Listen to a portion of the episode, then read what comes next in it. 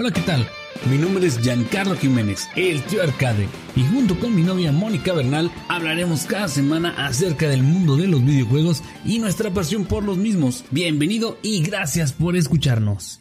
Hola, ¿qué tal muchachos? Bienvenidos a un episodio más de nuestro podcast en el cual vamos a hablar de la historia de los videojuegos empezando con las máquinas que estuvieron antes de lo que muchos conocemos como la primer consola. Me refiero al Atari. Aprendamos un poquito acerca de toda la historia, cómo comenzó este mundo de los videojuegos antes de que fueran, pues bueno, un medio de entretenimiento tan conocido como lo es ahora. Espero que les guste nuestro contenido. No se les olvide seguirnos en Instagram, en Twitter y también en Facebook. Estamos como el tío Arcade. Esperamos que disfruten este episodio y bueno, sin más delación, comencemos con nuestro primer episodio de la historia de los videojuegos. En nuestro primer episodio, el Atari. Muchos pensamos que, sobre todo los que no estamos tan relacionados con este mundo de los videojuegos, que la primera consola que llegó por parte de Atari, pero pues no es así. En la, década, en la década de los 50 fue en realidad que se presentó el nacimiento comercial de un videojuego como tal en una feria de ciencias como una regresa tecnológica y de ahí empezó su evolución hasta como lo conocemos hoy en día. También cabe mencionar que si conoces el juego de cual realmente se vendría a dar la vida a los videojuegos, lamento decirles que pues, pueden formar parte del grupo de riesgo para el COVID-19 porque pues ya, ya este tiene sus añitos. De este juego que estamos hablando es el juego de Pong del cual pues ya hablaremos más tardecito, este, cuando lleguemos al año de 1972. Sí, por eso le dices a la bandita pues que tenga cuidado que es parte del grupo de riesgo para el COVID-19, pues eso quiere decir que al menos, al menos ya estás en el cuarto piso, ya tienes 40 o más, bueno yo tengo 30 y algo, entonces digamos que ya estás entre los 30, 40 y un poquito, un poquito más, ¿no? Te tocó jugar estos juegos de todos los que vamos a hablar, eh, pues cuando eran nuevos. Qué bonitas épocas, qué bonitos. qué bonitos tiempos. Y bueno, el que se podría decir que fue el primer videojuego fue un programa creado a finales de 1940 y ponía a dos personas a resolver problemas de matemáticos y fue creado por Edward Ulger Condon, un físico nuclear de Nueva York. Oye, mira qué, qué curioso tiene su, su apellido, ¿eh? Condon. Ah, Condon. Condon, yo pensé que era Condon. De hecho, bueno, de que me puse a investigar, había un doctor con el que tenía sus roces en la universidad que trabajaba y sí le decía el doctor Condón. Imagínate que tengas un cuate así bien científico y le pueda decir el doctor Condón. Cabe mencionar también que esta, esta, este programa del que estamos hablando no tuvo gran impacto porque realmente la gente no entendía ni de qué trataba ni de qué iba.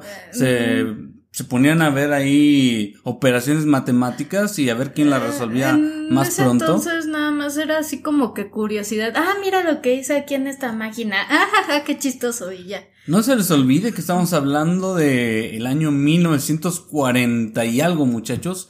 Todavía no estaban las tecnologías tan fuertes como hoy. Las computadoras tenían el tamaño de habitaciones completas. O edificios o edificios, totalmente, totalmente cierto. Y ahora pues bueno, ya tenemos nuestros computadores personales que a veces eh, nos caben hasta en la mochila, ¿no? Fue OXO, porque si digo OXO van a pensar en el OXO de la esquina y no, es OXO, que fue para ordenador ETSAC y fue programado en 1952. Este fue programado en la única computadora en su tipo en la Universidad de Cambridge por Alexander S. Douglas y es el primer videojuego de la historia no comercial, ya que la máquina de la que hablamos solo había una en el mundo. Este juego fue usado por Alexander para ilustrar su tesis del doctorado de, la de filosofía queriendo demostrar la interacción entre el ser humano y la computadora. Aquí ya tenemos la segunda, la segunda eh, interacción de nosotros las personas con los videojuegos. Este muchachos, este juego que se llama igual que eh, la tiendita que ustedes se tienen en la esquina, Oxo, fue creada por una persona que no estudiaba ni sistemas ni cosas relacionadas a la tecnología. Esta persona pues bueno, no sé qué le daría por crear esta máquina. Que fue más que nada la curiosidad, ¿no? Sí, imagínate crear, eh, o bueno, documentar tu tesis de filosofía con un, Bueno, no se puede decir tampoco que sea un videojuego, él nada más es un programa. Yo creo que. Nada más fue así como de, ah, bueno, este, esto lo voy a hacer, a ver qué tal reacciona la gente cuando juega esta cosa. Para las personas que nos, que nos escuchan, perdón, y se quieran imaginar más o menos de qué trata este Oxo, este juego del que estamos hablando, es un juego, el típico juego del gato, donde tú pones una bolita, una tachita. Son nueve casillas y tienes que ir ocupando una de las casillas con una cruz o un cero o una bolita. Entonces tienes que hacer unas tres en línea. En otros lados se conoce como tres en línea. Entonces tienes que ocupar tres casillas y tienes que bloquear al otro jugador y así juega la, el jueguito, así fue diseñado este por este señor Alexander. Así es, el control que tenía esta máquina pues estaba también un poco curioso. Yo sé que a muchos de ustedes también les tocó usar los teléfonos de disco, entonces el control de esta máquina era básicamente darle vuelta a este control numérico de disco como el de los teléfonos antiguitos. Y pues bueno con base a él se le iban poniendo los valores para que este juego recibiera las las instrucciones. Este muchachos realmente es el primer videojuego conocido de la historia. Aunque pues bueno, la persona de la que hablamos, Alexander Douglas, ya jamás tuvo ninguna interacción con la tecnología. Lo hizo por hacerlo, por una interacción. Por una experimentación para su tesis, sí. Y bueno, ahí quedó. Más adelante vamos a hablar de otros eh, videojuegos que también pues yo sé que muchos de ustedes ya habrán escuchado en alguna ocasión. Después ya en un osciloscopio, que es una, una máquina para medir gráficas, para hacer gráficas, ¿no? Bueno, un osciloscopio es un aparatito que convierte impulsos eléctricos en, gráficos. Así es. Fue, esto fue en 1958. Eh, se programó como un, pequeño ordenador analógico y se dibujó la trayectoria de una diminuta bola. Eh, como si, como pantalla se utilizó el mismo visor del mismo osciloscopio y su creador fue William Higginbotham y realizó un instrumento que fungió de control. El juego del que hablamos se llama Tennis for Two y fue considerado por muchos como el primer videojuego. Tenis para dos muchachos. Este juego más adelante va a ser la base que tomarían otras empresas para realizar ahora sí los primeros videojuegos. Porque esto de lo que le estamos hablando todavía no son considerados videojuegos, son considerados pequeños experimentos. Igual eh, para demostrar lo que pueden hacer las computadoras de esos, de esos días, que no nada más las querían para hacer cálculos, no nada más las querían para investigación, sino que querían ir descubriendo más aplicaciones para estos monstruosos ordenadores de aquellos años 60. Pues ya en 1962 llegaría el primer juego de naves llamado Space War, nacido en el MIT, que es el Instituto de Tecnología de Massachusetts, creado por Steven Russell en un ordenador eh, PDP-1. Y este juego se trata de nada menos que una batalla de naves espaciales eso sí, creado para dos jugadores, ya que el juego no poseía inteligencia artificial. La meta del juego era destruir la nave de tu adversario antes de que él te destruyera a ti, y cabe mencionar que hasta hoy en día este es para muchos el primer videojuego de la historia. Ahora sí, muchachos, ahora sí llegamos a lo choncho, el que muchos dicen, ustedes se ponen a buscar en YouTube y buscan el primer videojuego de la historia y les va a aparecer Space, War. Este jueguito Mm, fue recreado ya muchas veces. Yo sé que al momento de estarnos escuchando, pues no pueden tener una muy buena idea de lo que hablamos. Space War es lo que más adelante se le conocería como Asteroids. Este juego no era entre asteroides y naves, era tú manejabas una nave, y otra nave. Y pues no tenía inteligencia artificial este juego, así que era un juego enteramente para dos jugadores y por lo que vimos era bastante difícil de jugar, es decir, lo juegas con unas perillas como esas eh, cositas con las que le antes el, volumen, a la televisión para mover a tu navecita arriba, abajo, izquierda, derecha y pues bueno, poco más, ¿no? El botón de disparo y, y ya. Esa, esa consolita de Space War, nada más hay una, muchachos, también nada más hay una. Y pues bueno, ahorita está en un museo. Les adelanto que este programa de Space War actualmente se puede emular. Espero que para los que nos sigan en Facebook, más adelante les podamos traer una transmisión de, de este juego, al menos para que lo conozcan. Nada más un ratito, como cinco minutos, porque está muy complejo. yo creo que menos, ¿eh? Sí, yo creo que menos. Pues ya empezamos a hablar eh, con el primer sistema para uso comercial. Este fue diseñado años después por Ralph Baer. Acuérdense de ese nombre, Ralph Baer. El cual se nombró su equipo Brown Box, o sea, la caja café o la caja marrón. La caja café. Eh, fíjate, ahorita que estuvimos viendo acerca de esto, ahora entendí por qué eh, Fede Lobo le puso a uno de sus canales de YouTube la caja café, porque fue pues el inicio, ¿no? El, inicio, de, los, videojuegos. De las consolas más bien. Y esto fue en 1967.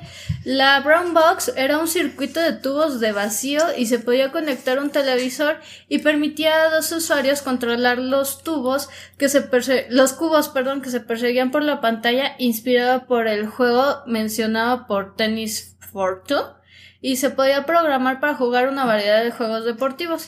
Bueno, también aquí para la bandita que se den una idea de esta caja café, eh, nos menciona... a ver si saben cuál es. Mm, ahorita, ahorita vamos a ver eso más adelante, pero cuando menciona, era un circuito de tubos de vacío que se puede conectar a un televisor. Bueno, para que se lo imaginen, muchachos, ustedes encendían su televisión, conectaban la consola, le ponían una especie de acetato en la pantalla y este acetato tenía dibujada una cancha de tenis. Los controles tenían dos perillitas, una para mover un cuadro de luz. Uno era para arriba y hacia abajo y el otro era para la izquierda. Y Teníamos dos direcciones nada más, una vertical, otra horizontal y bueno, le puedes cambiar esas plantillas de acetato a tu, a tu pantalla y según la, la plantilla de acetato era o interpretabas tú mismo, porque también tenías que usar un poquito la imaginación a lo que tú estabas jugando. Vimos que incluso hasta había juegos de terror en... Ajá, chistoso. Es que se tenían que perseguir los cubitos. Entonces, haz de cuenta que se iban persubiendo por la televisión y si el otro te atrapaba, desaparecía el otro. Y después ya le daban al reset y aparecía tu cubito que había desaparecido y ahora te tocaba a ti perseguir al otro. Está bien curioso, la verdad. Yo creo que entre dos personas estaba muy entretenido en ese entonces. Para aquellos tiempos estaba bastante, bastante entretenido. Ya nada de que, híjole, vente vieja, vamos a echar pata. No, no, no, mejor vámonos a jugar. Mejor vámonos a jugar al, al jueguito este de, de la caja café. Eh, para que se lo imaginen así, en pocas palabras, son dos cubos de luz que están jugando con otro cubito más pequeño. Y eh, dependiendo del juego que tú jugaras, había dos acciones. Una, que golpeaban una especie de pelotita, perdón, entre cubito y cubito, algo así como una raqueta de ping pong, y otro donde tú eras un cubito y el otro personaje otro cubito y se tenían que atrapar uno al otro. Lo cual podría decir, ah, pues está bien fácil, pero tenías que descifrar tú con tus manitas eh, cómo ir para arriba, cómo para abajo. De hecho es bien complejo porque nada más los giras en dirección hacia enfrente o hacia atrás los dos. Entonces, enfrente es hacia arriba de uno de, lo, de las rueditas y hacia atrás es hacia abajo. Ese está fácil. Pero imagínate ahora, izquierda y derecha del otro lado. Entonces ahí está un poquito más difícil.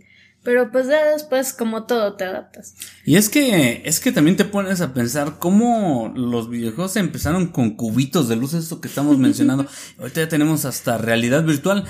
Muchachos, nosotros en Instagram, ah, recuerden, estamos como el tío Arcade, les vamos a dejar imágenes. vamos a dejar las imágenes de, todas estas consolas, de las que estamos hablando para que no digan, ¿qué estos? ¿De qué están hablando? ¿De cuál se fumaron? ¿Qué pedo? ¿Qué pedo? Pues bueno, muchachos, aquí vamos a continuar, eh, igual hablando de la caja café, porque viene algo bien interesante. Bueno, pues a lo mejor algunos ya con la imagen que les producimos en sus cerebritos podrían saber de qué estamos hablando. Después se le conocería esta cosita, este artefacto, como la consola Magnavox Odyssey en 1972. Y esta inició con un precio de 100 dólares, que eran ahorita más o menos unos 550 dólares. Una lana, mi chavos. Y vendiendo unas 330 mil unidades. Y ya después, unos meses después, apareció Atari con su primera consola. En 1972 se convirtió en la primera compañía de juegos en establecer realmente el punto de referencia de juegos a gran escala. Magnavox por aquellos días, por aquellos años, era una compañía de televisores y como dato importante, RCA rehusó el proyecto por considerarlo arriesgado. Magnavox, muchachos, yo creo que muchos ahorita con la nueva fiebre de lo retro les suena esta consola que acabamos de hablar, Magnavox Odyssey. Y, y, muchos nos acordamos de esto, pero realmente, por ejemplo, yo no sabía que Magnavox era una empresa dedicada a la fabricación de, de televisores. Y pues bueno, por esos años ya también estaba RCA y dijeron, no, ¿sabes qué? Eh, tu proyecto, pues yo lo veo como una inversión muy arriesgada. Y se entiende, ¿no? Porque son cosas nuevas, gente no lo, la gente no lo conoce todavía y pues, ah, chinga, yo por qué voy a invertir mi, mi, dinero en eso, ¿no? Más adelante yo creo que se dieron cuenta que esa fue una mala decisión por parte de RCA. Imagínate si hubiera llamado la RCA Odyssey. Ah, queda más chido Magnavox, queda más chido Magnavox, sí. Sí, la neta yo no hubiera comprado algo así. y bueno, antes de continuar, pues abramos un pequeño paréntesis. Eh, tomando el tema de la introducción de las arcades, y si tú nos escuchas desde México, las conoces mejor como maquinitas y obviamente vas a tener esos bonitos recuerdos de ir a la tiendita, ir por las tortillas, al mandado, o por este cualquier otro tipo de cosa que te mandaba tu mamá, porque generalmente las jefas son las que mandaban. Ay, hijito, lánzate por la coca. Ándale. Y bueno, pues de repente decías, chingue su madre, me sobra un peso, dos pesos, y la maquinita cuesta cinco centavos, diez centavos, cincuenta centavos, un peso. Bueno, a mí no me tocaron maquinitas de cinco centavos, ¿eh? Pues, bueno, yo me imagino que hace años, ¿verdad? Antes. Yo creo que la más barata sí era de diez, y eran esas maquinitas que se pausaban, las de cincuenta centavos, era el Street Fighter y, todo eso. Pero, bueno, o sea, de ayer, por ejemplo, del stream de ayer, que andaban diciendo que las tortillas y que pasaban primero por sus tortillas y ya luego se iban a las maquinitas y ya llegaban con las tortillas bien frías o iba la jefa ya por... ah, pero, pero también salía, salía listo, ¿no? Que decía, ah, chales, a mí eso nunca me pasó, a mí nunca se me enfriaron las tortillas. Yo primero iba a jugar mis maquinitas y ya después lo que me sobraba lo compraba de tortillas. Pero igual te tocaba la chancla, no digas que no. Pues, este, eso es un arcade. Y su origen se dio con la compañía Atari, que yo creo que nadie se imagina eso, o por lo menos no muchos lo saben. Muchos tenemos eh, a los que somos ya videojugadores de hace muchos años al Atari como la primer consola de la que muchos nos acordamos. Es que también importa pensar que conocieras a gente que jugó con, no sé, con la Space War alguna, en alguna ocasión en 1962. ¿Cuántos años tendría ahorita? No, no Mi papá nació en el 62. Ya estaría bien grande, ¿no? Pero pues bueno, muchos de nosotros nos acordamos del, del Atari que tenía esta especie de joystick o palanca con un botón y pues con eso éramos felices en, en ese entonces, ¿no? Como ahorita que ya tenemos controles como con 48 botones y hasta nos faltan para que queremos jugar. y calentador y todo. Ay, vibración y calentador. De que estamos hablando de videojuegos, ¿verdad? Ah, sí, sí, bueno. continuamos, continuamos. Y, bueno, ya iniciando con el tema de Atari, pues Nolan Bushnell, eh, este fue uno de los tantos jugadores de Space War. Visionario y muy inspirado, obviamente por no decir que era plagiador.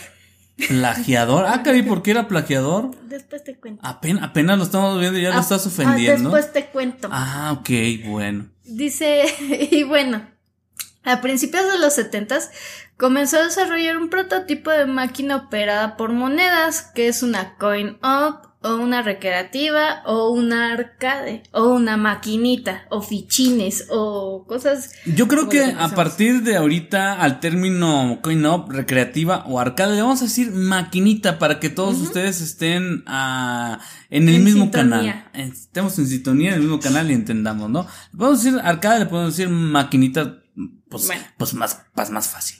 Bueno, pues esta maquinita imitaba, plagiaba a su juego predilecto.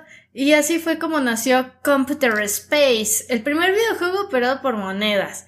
Y fue la empresa Nothing Associated, perdón por mi inglés finísimo, que fue la que realizó la producción de 1500 máquinas en Estados Unidos. Ese juego de Computer Space lo estábamos viendo y bueno, para la bandita que tenga chance, cheque lo que era Space War y luego después cheque Computer Space, eran exactamente, exactamente lo mismo.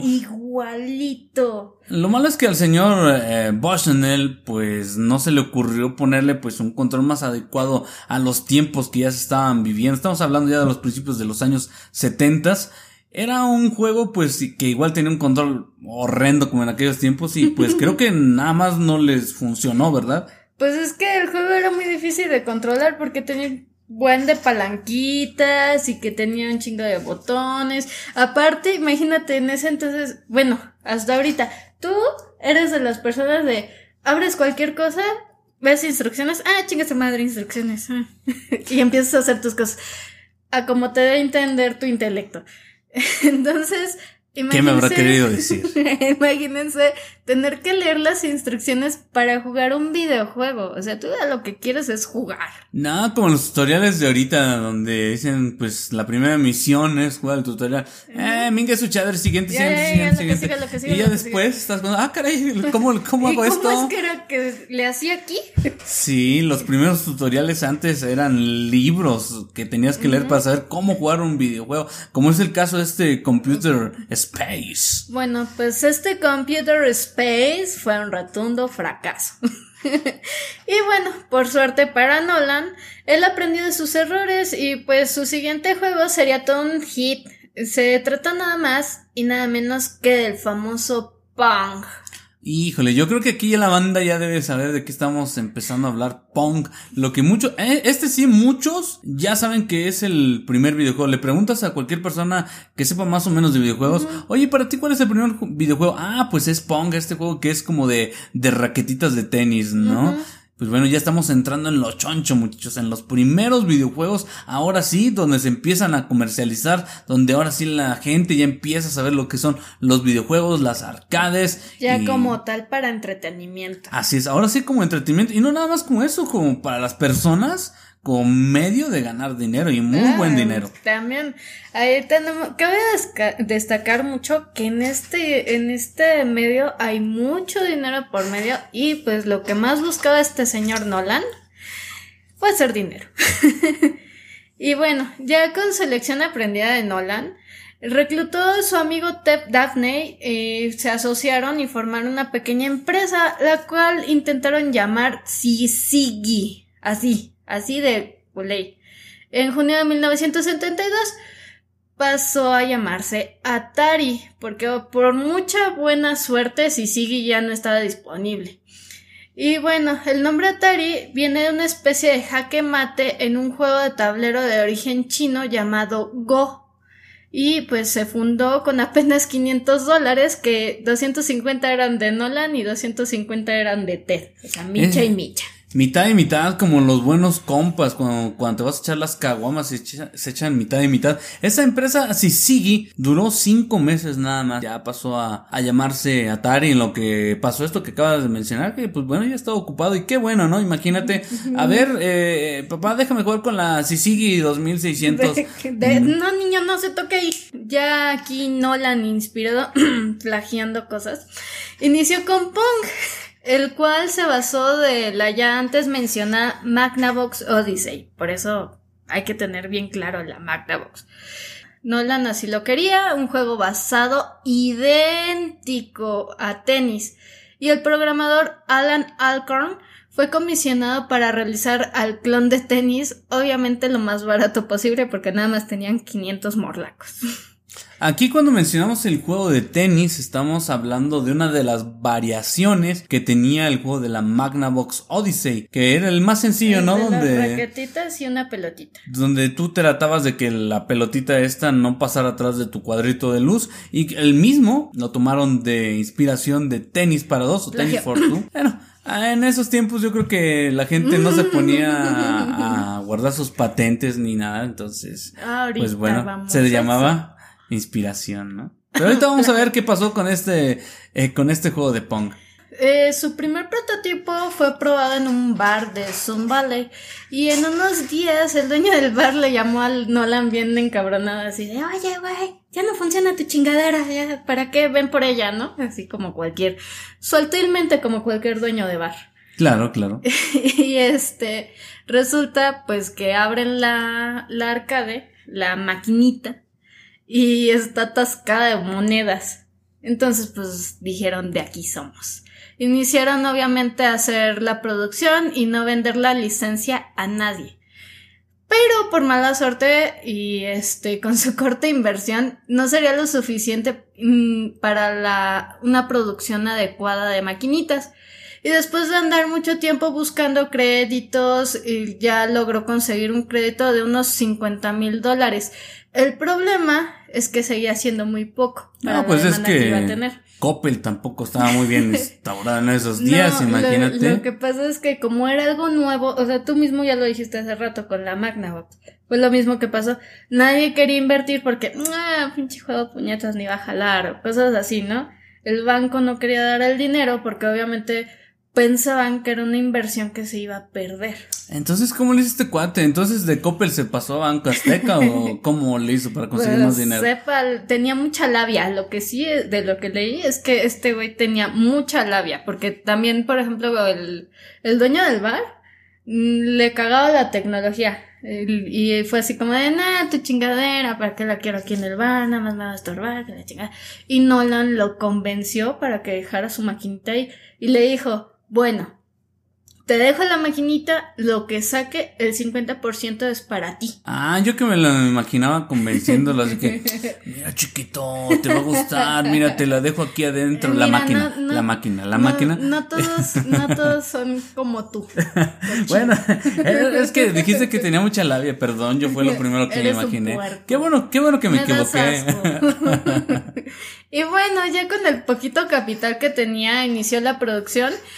Y lo que hizo este güey era muy listo. Lo que sí era muy listo, empezó rentando un local que estaba vacío, abandonado, y contrató mano de obra barata, que por lo general era gente desempleada. Se fue a buscar en las agencias de desempleo y fue así de, oye, ¿quieres ganarte un dinero? ¿Quieres ah, ganarte un dinero bien chingón, perra? no, eso no es Waters. No. Ah, bueno, también me lo imagino así. Y bueno. Y con su gabardina. Lamentablemente los empleados no estaban capacitados. tu mamada. Estoy intentando hablar seriamente y tú, tus pendejas. ah, pues perdón, ya, ya vamos a ponernos serios. y bueno, no estaban capacitadas las personas para hacer este tipo de trabajo porque pues tenían que tener bases de electrónica para, para armar una maquinita, ¿no? Aunque estaba un poquito simple, sencilla pero Nolan los capacitaba sin cobrarles, obviamente, y poco a poco fue cubriendo la demanda de unidades. Eh, a finales de 1972, Atari ya había vendido más de 8.500 unidades a un costo de 500 dólares la producción y 1.500 dólares de precio de venta. Que Fíjate. Esto era un costo de producción de 4.250.000 dólares en venta se llevó más o menos unos 12 millones 750 mil dólares y más o menos ganó unos 8 millones 500 mil dólares o sea, en ese tiempo. O sea que sí se ganó un dinero bien chingón, ¿verdad? Hablando un poquito acerca de la anécdota esta de la del bar donde le llaman para que vaya a revisar su máquina y que vean que está atascada de monedas. Yo creo que es de las de los hechos de los que más se acuerda la gente también acerca de, de la fundación Atari. También yo no bueno, no sé tú, no se te hace un poquito difícil eh, por ejemplo al momento de hacer tu anuncio de que requieres gente para, pues, para fabricar estas máquinas de Pong que no sepan nada de electrónica. Imagínate, agarras un vagabundito oral y le enseñas electrónico. También este señor era un chingón. Pues sí. Era un chingón para enseñar. Ese, ese güey venía de una universidad chingona. Entonces, obviamente tuvo la paciencia y dijo, de aquí voy a sacar dinero. Y obviamente, pues no los iba a mandar a capacitar a un a una universidad o un lugar donde les enseñaran una carrera técnica en electrónica porque es más gasto. Entonces, si yo tengo los conocimientos, pues obviamente les enseño yo. La máquina no solo fue ganancia para Atari, los bares que adquirieron la Pong eh, generaban unos 200 dólares a la semana, por lo que prácticamente a finales de 1972 la mayoría de los bares de Estados Unidos tenían una Pong. El problema para Nolan era que solo un tercio eran de su propiedad y en ausencia de licencia comenzaron a generarse clones más baratas. Ahí el problema de las clones. Y pues bueno, el karma es una perra porque también llegó que este, la patente pertenecía a Ralph Barr. Si te acuerdas quién es Ralph Barr. Claro que sí, es mi tío, ¿cómo no acordarme de... Ah, no, era el men este que se aventó la caja café, claro. Bueno, es también el dueño de la empresa Magnavox y la cual en su patente describe detalladamente su máquina y cómo funciona y qué es lo que hace y todo, o sea, todo con punto y coma de detalle. Y pues como era de esperarse, el éxito de Pong llegó a idos de Ralph Barr, el cual le reclamó al Nolan el uso de su patente y como pues Nolan no era nada pendejo, Obviamente decidió ahorrarse juicio, abogados y toda la faramaya, que incluía andarse peleando por eso, y decidió pagarle a Barr 700 eh, dólares por un contrato que permitía comercializar por todo tipo de juegos sin pagarle regalías. Bueno, aquí en lo, de, en lo del juicio no eran 700 dólares, eran 700 no, mil 700 mil 700 mil dólares. Sí, y es que mucho se habló de esto acerca de las patentes. Unos decían que fueron 350 mil dólares, otros que 700 mil, otros decían que esta cantidad no era una cantidad fija y se le iba dando poco a poco. A mí en lo personal, hablando acerca de patentes, por ejemplo, hablamos de que la caja café, la Brown Box o la Magnavox Odyssey usaba tubos de luz. Eran dos bolitas de luz que tú veías en pantalla. El modo de juego de Pong ya no usabas eh, estos impulsos de luz. Ya eran gráficos generados por algún chip, ya no era la misma tecnología que tú usabas en la caja café que lo que usabas en estas recreativas de Pong, lo que sí era muy parecido era el modo de juego. Y de hecho más adelante este este señor eh, Nolan tuvo problemas con otra patente que ese sí era pero con los controles. Los controles de la caja de la caja café esos sí se utilizaron también en las primeras consolitas de de Pong que era pues estas perillas que te dejaban mover hacia arriba, hacia abajo. Como tú lo dijiste, ¿no? Pues el señor copió, plagió y pues bueno, ni modo, también le empezaron a copiar a él. Y sí, pero él le cagó, o sea, y, cínico el güey, la, la neta. Entonces ya aquí fue como empezó a estallar lo que hoy se conoce como la fiebre de los coin-ops de las maquinitas en la industria de los videojuegos. Aquí ya empezamos a marcar bien bien lo que empieza como la historia como tal de la comercialización de los videojuegos, porque ya fue así el boom. Sí, ya la gente se empezó a dar cuenta de que los videojuegos, eso entre comillas, ¿no? Porque no crean ustedes que había un montón de videojuegos, no era, era Pong y eran otros dos o tres jueguitos más, pero la gente se daba cuenta de que era algo novedoso que la gente le gustaba y que iban a dejar ahí su dinero. Entonces ahí empezó el verdadero auge de estas máquinas, de estos eh, arcades, ¿verdad? Sí, era novedoso, era entretenido. Vamos a gastar dinero. A pesar del éxito, el éxito de Pong, Atari tenía el problema de los clones y pues con la competencia de otras empresas con juegos propios disminuía sus ganancias. Nolan quería y necesitaba, porque pues, dinero, dinero, capitalizar sus títulos de otra manera. Y pues en 1974 la compañía encadenó un puñado de decisiones poco acertadas.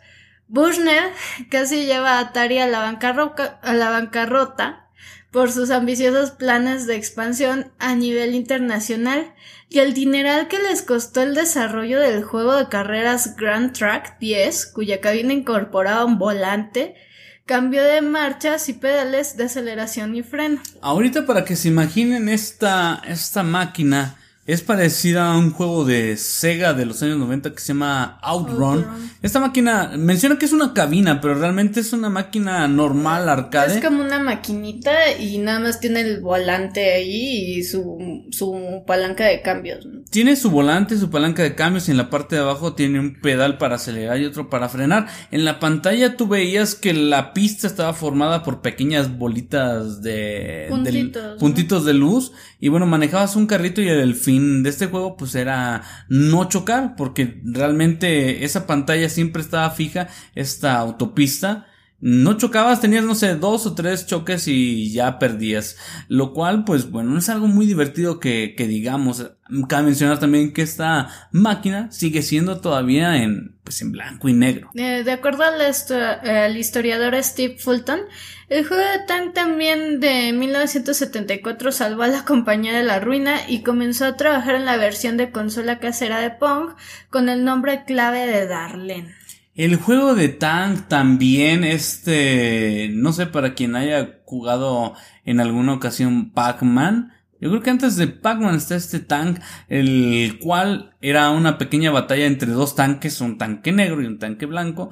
Cada uno parecía a lados contrarios de la pantalla. Y pues bueno, el fin era simple, nada más destruir el tanque del otro. Lo cual era un poquito difícil porque se movía súper lento ese tanque. Y pues bueno, no sé, yo creo que entre ese juego de tanque y el juego de carros, pues ahí se daban, ¿eh? eh como yo manejando bien lento. bueno, es que sí, no, no era así que tú dijeras, ay, qué emoción. A lo mejor el Pong todavía, porque lo estuvimos jugando, ¿no? las, las, barras son rápidas, es un juego dinámico, que aunque sea muy simple, es divertido, pero ya hablamos de, de este juego de tanques, es súper lento. Más adelante espero poder conseguir la manera de podérselos traer también a la página, que vamos, hagamos un en vivo de estos juegos súper emocionante. Ah, sí, no manches, no, quise jugar más. Eh, bueno, ya todo aquí, un señor máster colmilludo Nolan convence a la cadena de tiendas Sears para distribuir su nueva consola y nada más tenía un solo juego en memoria y salió a la venta en la Navidad de 1975 bajo el nombre de Sears Telegames. Fue un producto más vendido del año y obviamente las consolas clónicas no se hicieron esperar, como la Coleco, empresa que reclutó a Bayer, que fue el creador de la Magnavox, y no fue una maravilla, pero llegó a vender casi la mitad de lo que había vendido Atari. Y ante el hecho, ante el éxito de Telegames, Atari eh, siguió adaptando éxitos de las arcades a versiones de consola y tuvo juegos como Steep Bleach, Stellar Track, eh, Submarine y Commander. Bueno, Perdón por mi inglés. Bueno, aquí no, no importa, no importa la pronunciación del inglés. Este Submarine Commander que Submarine Commander no son dos juegos diferentes. es Submarine Commander. Pues bueno, son juegos que a lo mejor mucha gente no lo sabe, pero eran juegos de mesa que los programaban para que fueran juegos de video. Aquí mencionas también la Coleco. La Coleco es una, eh, una empresa que más adelante también se volvería muy famosa por crear sus propios sistemas de videojuegos, de los cuales, pues bueno, más adelante les hablaremos, tal vez no en este programa porque no nos alcance el tiempo, pero en otro programa sí que vamos a tocar el tema de la Coleco porque ahorita está muy de moda el tema de las consolas mini, hay Nintendo Mini, Super Nintendo Mini, ya empezó a salir también eh, la Colecovisión Mini, por ejemplo. Entonces, a estas consolas mini por algo las hicieron así, porque fueron algo muy importante en sus tiempos, pero bueno, para eso, para eso tendremos tiempo en otra ocasión. En 1976, Bushnell, tras haber comprado al cofundador Ted Dabney su parte del negocio en 1973, vende Atari al conglomerado Wagner, Warner, Warner, Warner, Warner Communication. O sea, sí, sí conoces a Warner. Sí, fuimos juntos a la primaria. Era, era toda madre ese Warner. Sí. Bueno, pues se la vendían en la módica cantidad de 28 millones de dólares. Una decisión que a la larga supondría una sentencia de muerte para Atari y la desvinculación de Bushnell con su criaturita, con su bebé. Aunque antes de eso sucedería un Este, ay, perdón. me trabo, me pongo nerviosa.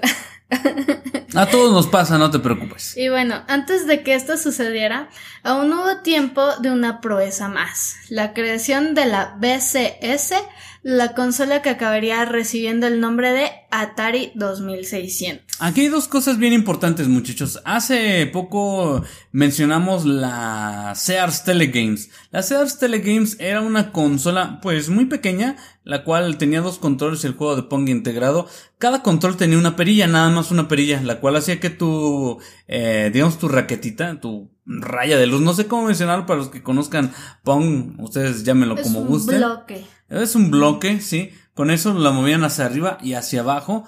De este control es donde tuvieron nuevamente problemas con las patentes. Ya lo mencionamos, este señor Nolan, pues todo, todo vivo, ¿no? Agarra ideas y las, las copia, pero ¿sabes qué? Las hace mejores a lo que, a lo que ve y las puede adecuar a, a un mercado donde sí se venda. Ahora, hablando acerca del Atari 2600, que también fue conocida como BCS, Atari BCS, vamos a llamarla a partir de ahora, ¿qué te parece? No BCS, sino la Atari 2600. 2600. Porque todos nos de recordamos. Hecho, todos ya la conocen como Atari 2600. Y como lo veríamos más adelante, ¿no? Atari, uh, consolas Atari hubo muchas, pero creo que la que más famosa fue, al menos aquí donde vivimos, aquí en México y creo que en muchos lugares, fue el Atari 2600, un Atari 5200 y un montón de Ataris más, pero esta de la que vamos a hablar es la consola que realmente iniciaría, ahora sí, el boom de los videojuegos, el boom de las consolas en casa y donde, pues bueno, empezaría la verdadera revolución. La historia de la mítica de 2600 arranca en 1975, cuando Atari buscaba la manera de llevar sus éxitos recreativos al mercado doméstico, y este proyecto llevaría el nombre de Stella. La aparición del MOS Technology, Technology, MOS Technology 6052. Perdóname. Soy pésima para el inglés. Y bueno, también el primer microprocesador asequible, entre comillas, supuso toda una revolución tecnológica que hizo posible la aparición de los primeros ordenadores domésticos. La Atari B BCS acabaría recurriendo a él, al igual que sus primos los ordenadores Atari 400 y 800, además del Apple II, la NES, el BBC Micro o el Commodore 64, combinando con los cartuchos ROM una manera bastante barata de almacenar los programas, esto hizo posible que la gente pudiera disfrutar de un videojuego de calidad sin tener que desembolsar miles de dólares por cada programa. Aquí esto es algo bien importante, muchachos. Las consolas ya tienen un chip que es capaz de interpretar tanto audio como video. También esto que mencionas de los cartuchos ROM bueno, pues son los típicos cartuchos que usamos ahorita. Anteriormente, si tú querías cambiar un juego, tendrías que comprar, por ejemplo, la, esta Sears Telegames, ¿no? Era una consola con un juego y comprabas consolas con un juego. Aquí ya no. Ya lo único que ibas comprando, pues era tu programa o cartucho. tu cartucho de, de videojuegos. Así es. También para las personas que no sepa qué es ROM, hace referencia a algo, un programa de computadora que solamente se puede leer read only memory, una memoria que nada más puede ser leída pero no escrita. Es decir, estos cartuchos tú no los puedes modificar por nada del mundo. También en 1975 Atari no podía permitirse producir la consola por sí mismo. Y a pesar de la total confianza de Bushnell en el éxito del producto, pues mientras tanto otras compañías se estaban lanzando a la fabricación de consolas y con cartuchos intercambiables. Esto fue pues un problema para él, lo que erosionó las ventas de Pong de Atari, porque pues esta también nada más tenía un juego. Este, la necesidad de dinero motivó la venta de la compañía Wagner, y los futuros dueños garantizaron el respaldo financiero a la producción de la nueva BCS en cuanto tuvieran el control sobre Atari. También no fue que tanto que Nolan quisiera venderla, sino que pues necesitaba dinero para producir, para también tener sus ideas y todo. La, la, verdad el señor sí tenía buenas ideas, así como dices, veía algo y decía, yo lo puedo hacer mejor. Y si yo lo puedo hacer mejor, lo voy a agarrar y lo voy a mejorar. Y se lo voy a poner a mi máquina. Entonces, pues no fue tanto que tuviera que venderlo o que quisiera venderlo, sino que tenía que vender para poder tener dinero para producir. También muchos recuerden que cuando decimos Atari BCS, nos referimos al Atari 2600. Y creo que no hemos, no hemos, dicho qué significa BCS, ¿verdad? Eso hace referencia a Video, Console, System. O sea, una, una, una videoconsola, pues. Y la primerita, pues la más chida. ¿De quién fue? ¿De quién fue? Pues de Atari. De Atari. y bueno, ya comercializada en Estados Unidos en octubre de 1977 y un año más tarde en Europa, la Atari 2600 se acompañaba de dos joysticks cuyo diseño se ha convertido en un icono de la historia de los videojuegos y además era compatible con mandos tipo paddle como los del Pong y costaba 199 dólares, lo que equivale actualmente más o menos a 800 dólares. Ahorita lo que mencionan los tipo paddle, los tipo paddle hablamos de las perillas. Paddle es perilla, o sea, como con lo que ustedes le subían y bajaban volumen a sus televisiones de, de aquellos, de aquellos años. Esto con el tiempo se convirtió en una de las consolas de mayor éxito de la historia, aunque le costó despegar por su alto precio pero unido al desconocimiento del gran público, que tardó en comprender que se podía jugar con ella mucho más que el Pong. O sea, pensaban, ay, es Atari, pues nada más vamos a tener ahí el Pong, ¿no? No pensaban que podían jugar más cosas. Eso fue algo que los limitó un poquito en sus ventas al principio. Y pues eso lastró sus primeros años en el mercado. Durante 1977 y el 78 solo lograron vender la mitad de la producción de consolas y a finales del 78 solo se habían vendido 750 mil consolas, a pesar del dineral gastado por Wagner en el marketing, nada menos que 5 millones de dólares de la época. 5 millones de dólares de aquella época es muchísimo, muchísimo dinero, muchachos. Y pues bueno, Warner le echó muchas ganas en promocionar su consola. Pero ¿qué fue lo más importante? Que los señores no se echaron para atrás, no se rindieron, siguieron con su campaña mediática, le dieron a entender a la gente qué era la Atari, qué se podía hacer con ella, qué juegos podían disfrutar. Y pues bueno, vimos que ahorita es lo que vamos a ver, ¿no? Cómo repunta esta, esta consola Atari 2600. Y pues en 1978 Nolan Bushnell abandona la compañía porque sus métodos para motivar a sus empleados, que incluían desde fiestas alrededor de jacuzzis, convenciones donde fluían alcohol y drogas, cosas que casi nunca pasan. Uy, no, a mí me hubiera encantado trabajar con ese señor. Y luego en esa época, pues casi no se conocía de eso, ¿ves? claro, claro, no, esa, esa sí es una motivación chingona, ¿eh? Pues sí, o sea, no, no puedo creer que los de bueno, lo que pasó fue que los de Wagner se mutaron y chocaron contra la mentalidad corporativa de estos, de los CEO de, de Wagner. Y este, tras un sinfín de rosas con la cúpula directiva, Bushnell se quitó de medio. sí, ya, ya que sea la imagínenselo de esta, de esta manera, muchachos. Ustedes tienen un patrón, un jefe, que se la lleva pues a todo dar con ustedes, como premio por hacer un buen trabajo, pues ya lo mencionamos aquí, se van de fiesta, se van a echar una cheves. Eh, ah, ¿cuál cheves? Esos no creo que se echaran cheves. Bueno, se echaban de todo, pero es decir, eh, Nolan los compensaba muy bien, en cambio Warner pues era una compañía más seria, mucho más grande, por cierto, que lo que era que lo que era Atari, pues no le parecía que anduvieran haciendo estos improperios con sus trabajadores, lo cual le molestó a, Nolan y dijo, no, pues sabes qué, pues mira, ya, no quiero problemas, ¿no? Yo lo único que quiero es dinerito. Dinero, dinero, dinero. Te enseño algo, dinero. Aprende algo, dinero. La monarquía. y pues en 1979, bajo la dirección de un nuevo CEO, que era Ray Casar, así se llama, Casar. Así le pusieron, entonces así se llama. Así le pusieron sus papás. Todo cambió, pues la aparición de los Space Invaders de Taito volvió a desatar una fiebre para las recreativas y los videojuegos. y Wagner continuó dilapidando una fortuna en marketing, logrando por fin ese éxito hasta entonces que, que se les resistía.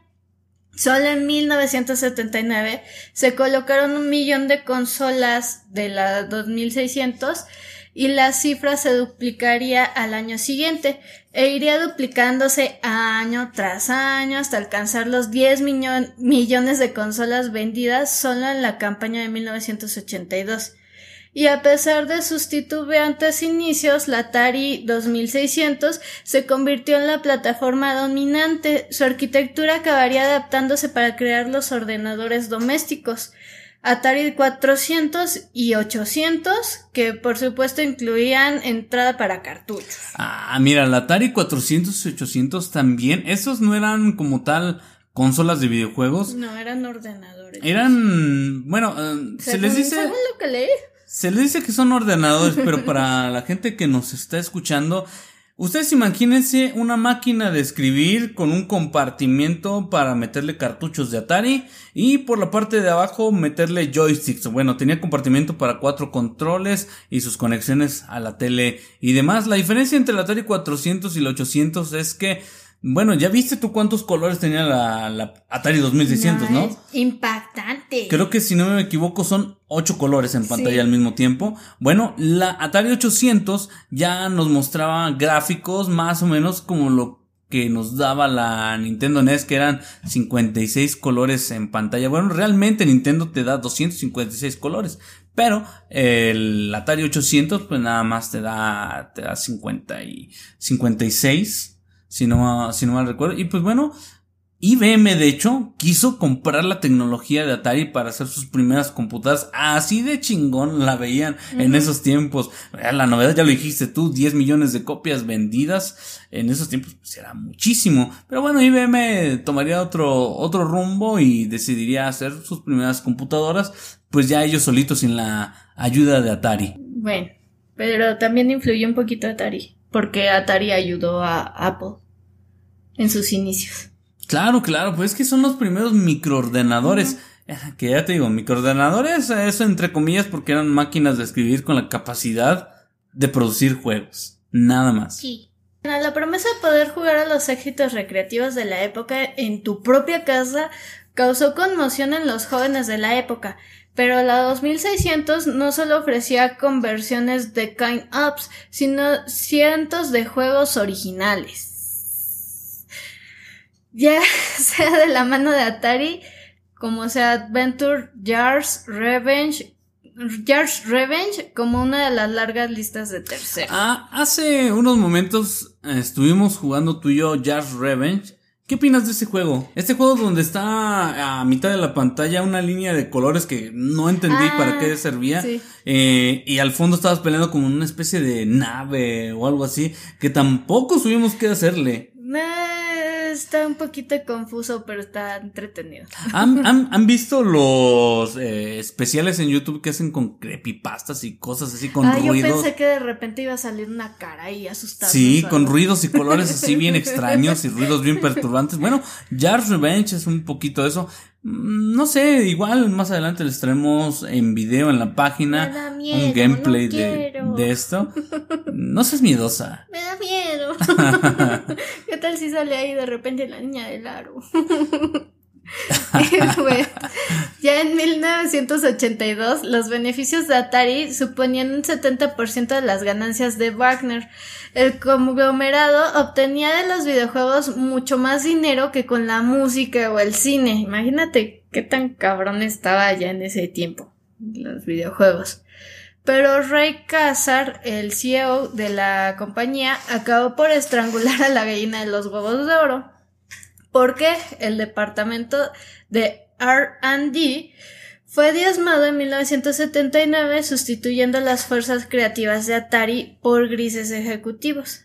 El objetivo de Cazar era meter en cintura a los ingenieros, los creativos que trabajaban con Bushnell, o sea, los que empezaron a trabajar con él, que estaban ahí en la pachanga y todo con él, los agarraron y les dijeron, no, ¿sabes qué? ¿Te me corriges o te vas? Sí, pues obviamente el cambio de ritmo es bastante, bastante. Y vemos cómo, pues, ¿no? ¿Qué te pasa ahí?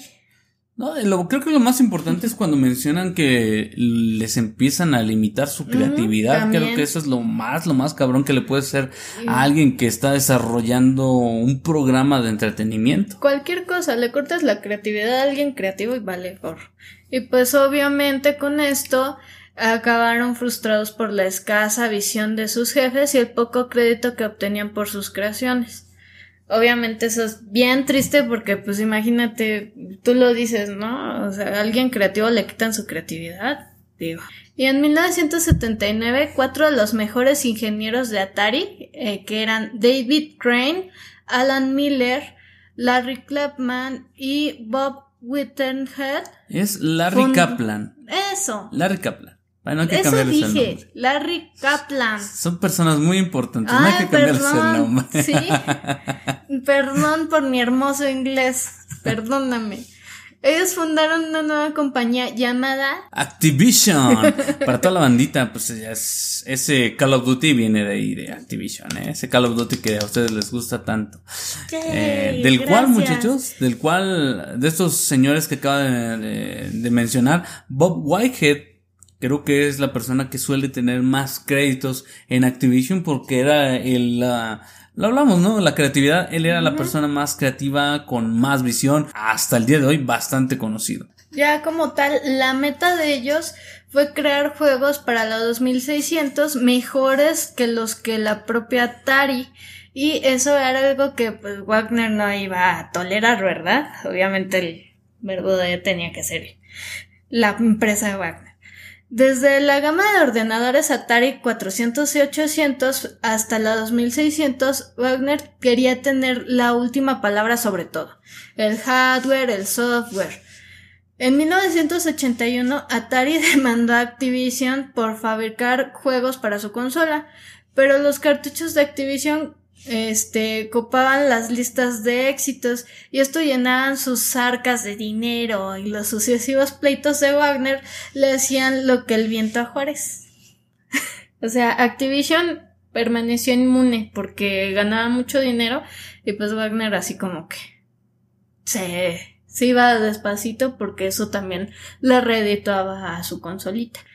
Y bueno, el equivalente moderno a aquella batalla legal sería ver hoy en día a Microsoft demandando a EA por vender tantas copias de FIFA a Xbox.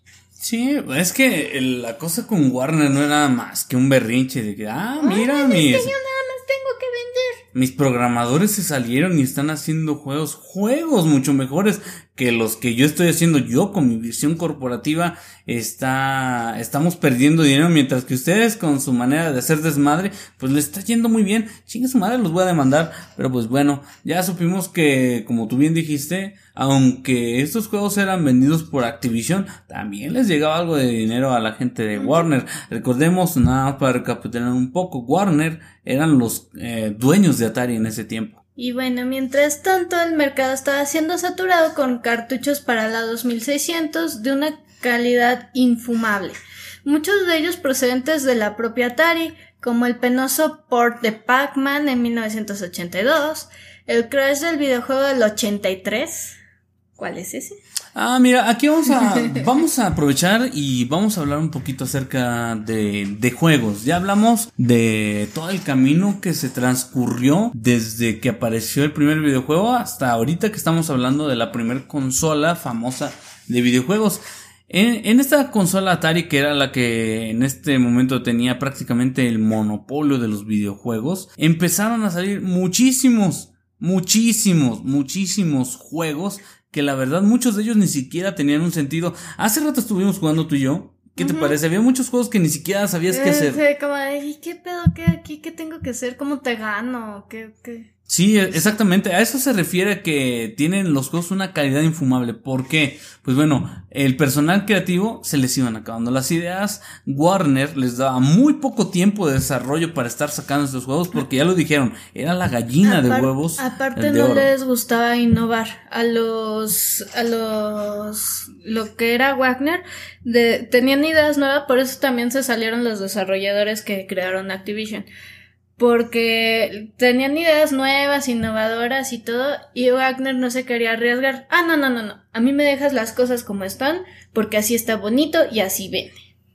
Claro que sí. También, por ejemplo, hablamos de ports de arcades. Hace un poquito hablamos de Space Invaders. Un juego de naves o el de los primeros matamarcianos famosos de la empresa de los videojuegos. Y Pac-Man, ahorita estamos hablando de Pac-Man, este juego de, de, la empresa Namco. Y Atari tenía la posibilidad de hacer buenos ports de estos juegos, pero por lo mismo que estamos mencionando, los empresarios querían sus juegos rapidísimo. Pensaban que se iba a programar un videojuego en dos o tres semanas. Y pues, ¿qué les puedo decir? A todos los que sean aficionados de Atari, yo creo que todavía se acuerdan de todos los juegos tan extraños que se tuvieron en, en esos tiempos. Ahora bien, vamos a, a, llegar a hablar un poquito acerca de, pues, cuando se les salió de control esto de sacar muchísimos videojuegos en un tiempo récord. En el año de 1983, ya sabes, aquella película de E.T. de Steven Spielberg. Sí. Esa película fue muy famosa, súper, súper famosa.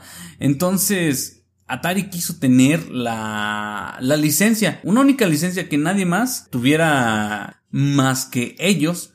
Decidieron realizar un videojuego basado en esta película, pero aquí, aquí el detalle, yo creo que esto no lo mencionan muchos. Se necesitaba el videojuego que saliera a la par que a la película. Punto. Sí, que saliera a la par de la película y para eso faltaba una semana, una semana para que esto ocurriera y eh, tenía una semana para programar el juego, para meterlo en cartucho, para producirlo, hacerle su arte y demás. Bueno, contrataron a pues a un ingeniero de, de programación para que hiciera el juego de E.T. Uno. Uno. Uno. Y le dieron...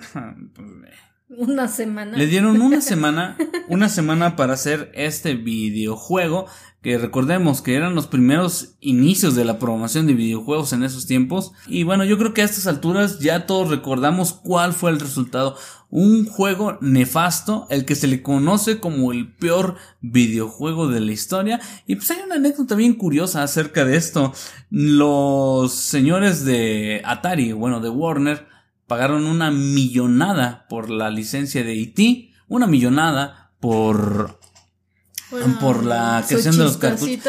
Fueron 310.5 millones de dólares aproximadamente. Pues es que imagínate, eh, contrataron a alguna fábrica para que produjera todos los cartuchos, millones de cartuchos. A la gente no le gustó el juego y pues bueno, ¿qué, ¿qué hizo la gente? Pues no los compró no, compró. Y toda la inversión que metió Warner, toda la inversión que metió Atari, este juego de E.T.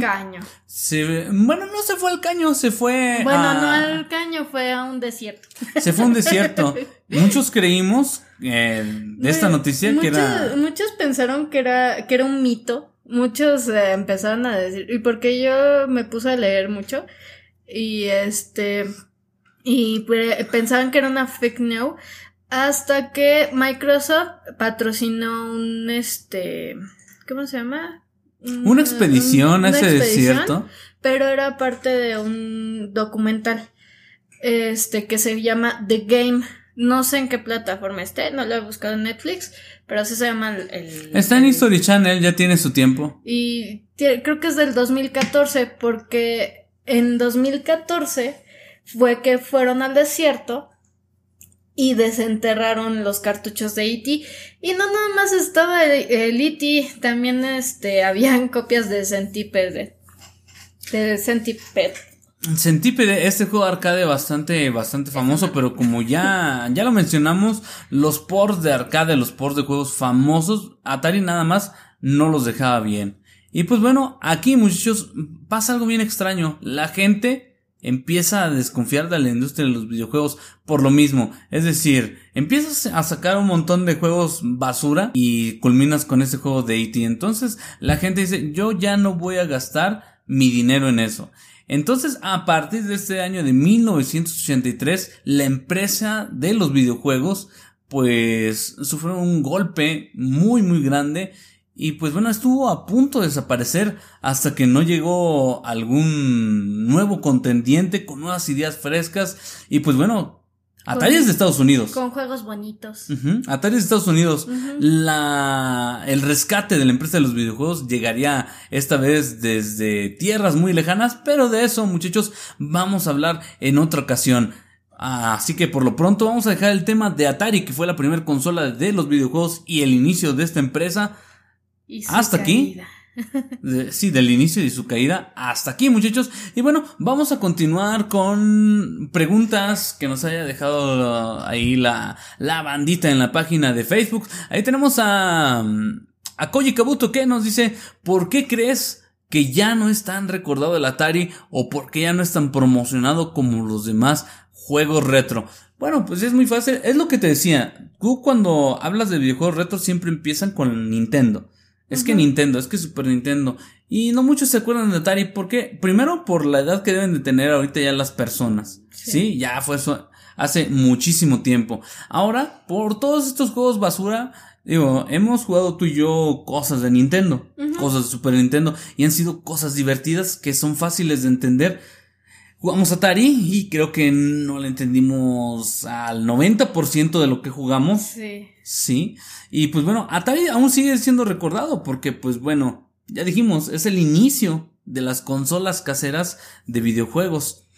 Eh, ahorita ya no se dedican a fabricar consolas porque obviamente han tenido decisiones muy malas. Nintendo, ha Nintendo, perdón, Atari ha tenido decisiones muy, muy malas. Más adelante las, las iremos viendo. Yo creo que ahorita la que les puedo mencionar es que Atari decidió dejar de distribuir Nintendo en, en México.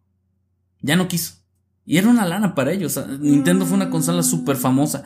Esta es una de las muchas razones por las cuales Atari, pues. Se extinguió. Sí, así es. También tenemos una, una pregunta de. De Ángelo Laguna. Y dice, ¿qué opinas de que Sony estaría permitiendo el lanzamiento de sus exclusivos a PC? Como en el caso de Dead Stranding y Horizon Zero Dawn. Ok, bueno, aquí mi opinión personal para Ángel Laguna es que es algo muy chido. Porque hay personas, por ejemplo, yo ahorita no me puedo permitir comprar una, una PlayStation 4. Y sé que hay muchas Sí. personas que no. Y pues bueno, le invirtieron una buena lana a armar sus computadoras. Y pues que salga esto, pues está, está bien padre, ¿no? Además, estos exclusivos ya llevan tiempo, ya Sony los exprimió bastante para su consola y los deja estar en otra plataforma. Es un ganar-ganar tanto para Sony como para, Para los nosotros, jugadores. los videojugadores. Así es. Y también dice que qué juego exclusivo de la PlayStation quisieras ver en la PC. Saludos. Yo creo que el juego que no nada más a mí, sino a muchos les encantaría ver porteado de PlayStation 4 a PC es God of War. God of War es un señor juegazo. Pero esto sí lo veo muy difícil porque hablamos de gallinas de huevos de oro. Eh, God of War es la gallina de huevos de oro de, de, De PlayStation. PlayStation. Pero bueno, pues yo, yo en lo personal, primeramente con Horizon Zero Dawn y Death Stranding. No, no es cierto. Nada más con Horizon Zero Dawn porque ese Death Stranding la verdad no me gustó. Es como un Uber Eats, pero con gráficas perronas. Y bueno, en, en tu caso, em, ¿qué juego de, de Play 4 te gustaría ver en tu, en tu PC? Ay, no sé. Uy, muchas cosas.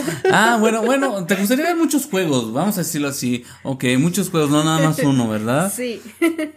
Pues sí, muchachos, hasta aquí vamos a dejar el programa de hoy. Espero que les haya gustado. En nuestro siguiente programa vamos a hablar de una consola bastante, bastante buena. Spoiler alert, vamos a hablar de la Nintendo NES, la Famicom que fue creada y diseñada en Japón.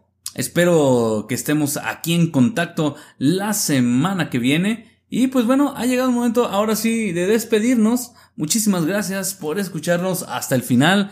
Aquí muchísimas gracias a mi novia Mónica que hizo la labor de investigación. ¿Qué te pareció? ¿Qué te pareció aprender un poco de los videojuegos? Está bastante bien. Como todo en la vida, traición, dinero, codicia. Fue como una novela. Fue como una novela. Claro que sí, claro que es sí. bastante interesante. Yo, yo no estoy muy metida en el... Me gustan los videojuegos, pero no estoy me- muy metida en esto. Por muchas cosas, tú sabes. Y este, y es bastante interesante saber cómo es que fueron creados, cómo fue que iniciaron, cómo es que por una idea o por una inspiración, aunque sea plagio, este, sale algo así tan grande que cambia una generación completa, porque fue el cambio de una generación a otra. Y este, y pues está padre, y vas viendo también cómo la tecnología va avanzando poco a poco o mucho a mucho.